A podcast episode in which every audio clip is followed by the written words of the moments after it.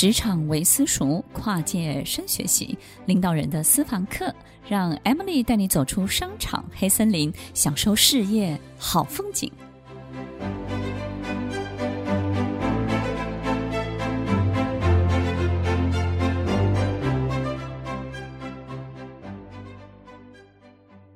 欢迎收听《快乐分头金》，我是 Emily，在每周六晚间八点到十点，与您在空中共度美好的时光。在人多的地方，你总是觉得自己很孤单。这一群人仿佛你相当的熟悉，但是又相当的抽离。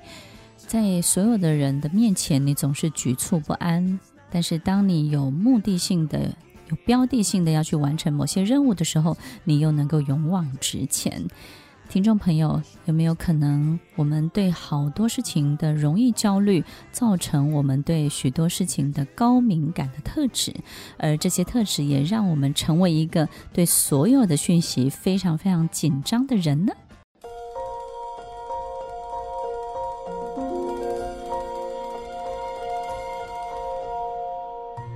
欢迎收听《快乐分多金》，我是 Emily，在每周六晚间八点到十点，与您在空中共度美好的时光。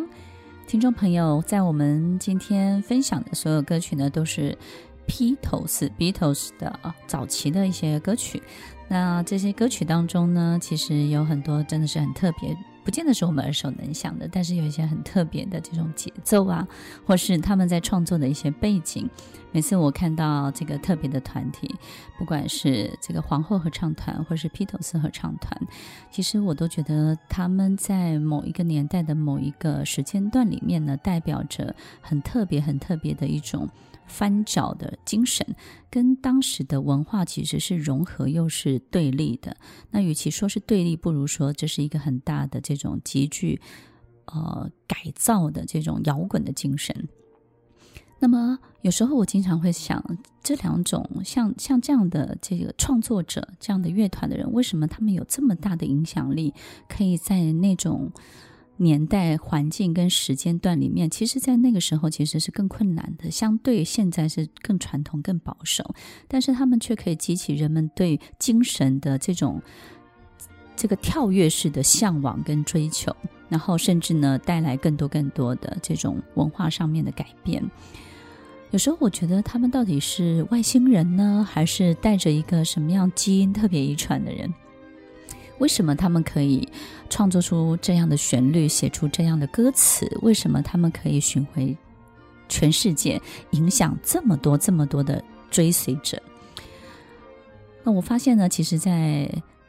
读他们的许多的这个报道或者是文章当中呢，发现他们的情绪、他们的心思都相当相当的细腻，非常的细致，甚至呢，他们跟呃陌生人、跟任何人在一起的时候，都特别的能够感受到对方的这种心情里面的波动，甚至呢，他可以感受到遥远的那个小女孩，或是坐在台下的某一个听众，他经历的所有的事情。我觉得这是一种很特别的经验。以前我自己在台上上课的时候，我经常看到台下的学生，有时候我也会有一种感觉，就是我仿佛知道，好像他经历了什么，以及他为什么坐在这里。在诚挚的台北跟新竹中心呢，其实我们都经常会遇到很多像这样的大人或是小朋友。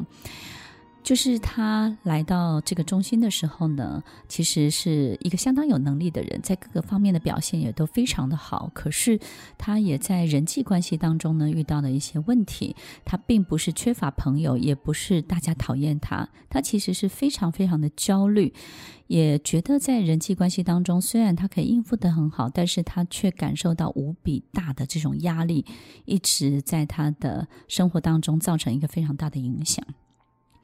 其实，在许多剧团的创作的过程当中，我也发现到，戏剧的确可以帮助到这些焦虑的人们，或者是这些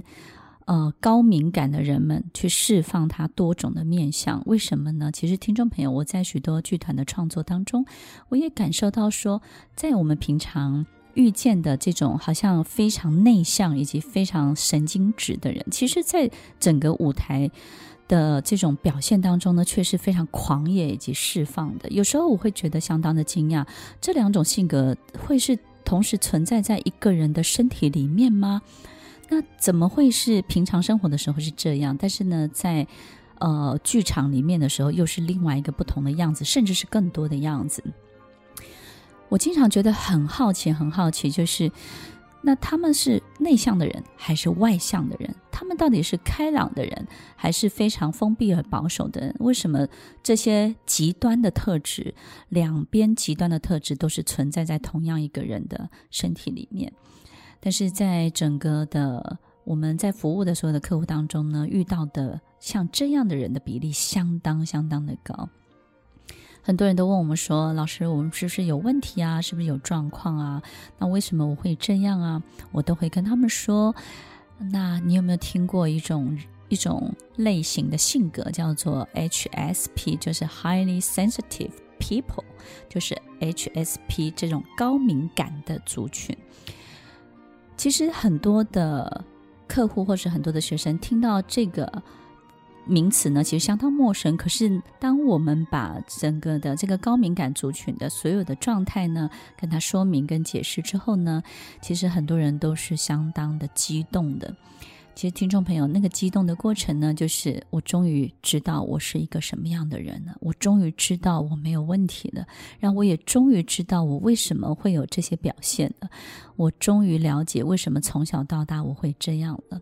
其实，听众朋友，在我们身边本来就存在着各式各种独特的人们。如果我们可以有更多的机会了解自己，所以有时候我在想，不一定你要上课才能够了解你自己。我们也可以在广播节目当中呢，来分享这些特别独特，但是其实比例也相当高，甚至是越来越多的这些族群、这些人们。我们比较能够在原来的性格当中呢，可以脱离出来啊，让自己呢跟。更原始的自己可以好好的看见跟相处。当我们自己不见的时候啊，那个真正的自己就要跑出来了。所以，听众朋友，我们首先先来认识一下、了解一下自己，到底我是不是这样的人？在许多的我人生的成长的过程当中，我是不是一个害怕人多地方的人？但是很奇怪，在每一个人的印象当中，大家又觉得我人缘很好。好像我配合度也很高，所有的人都没有办法理解我是一个害怕人们的人，害怕跟人相处的人。所以这两件事情呢，其实在大家对于你的印象当中是合不起来的。大家会觉得你是一个广受欢迎的人，然后呢，是让大家都能够记住你的人，但是你却觉得你自己害怕接近人。所以，听众朋友，如果你有一个第一个这样的特质，很有可能你就拥有了 HSP 高敏感的性格。高敏感的性格不是病症，它也不是一种状态，它也不是一个奇怪的，好像我们有什么样的特别的这种独特的这种病况。其实都不是的，它就是一种性格，它也不是内向的性格哦，它也不是文静的性格哦，它更不是一个神经质。如果你发现自己身体里面，你这个人身上有极端的两种性格同时存在的话，很有可能你就是高敏感族群哦。该你讲话的时候，你可以畅所欲言；当你走下舞台的时候，你又希望自己可以单独的独处，不想再开口说话。你很喜欢。极小的你自己，你也很喜欢放大的你自己，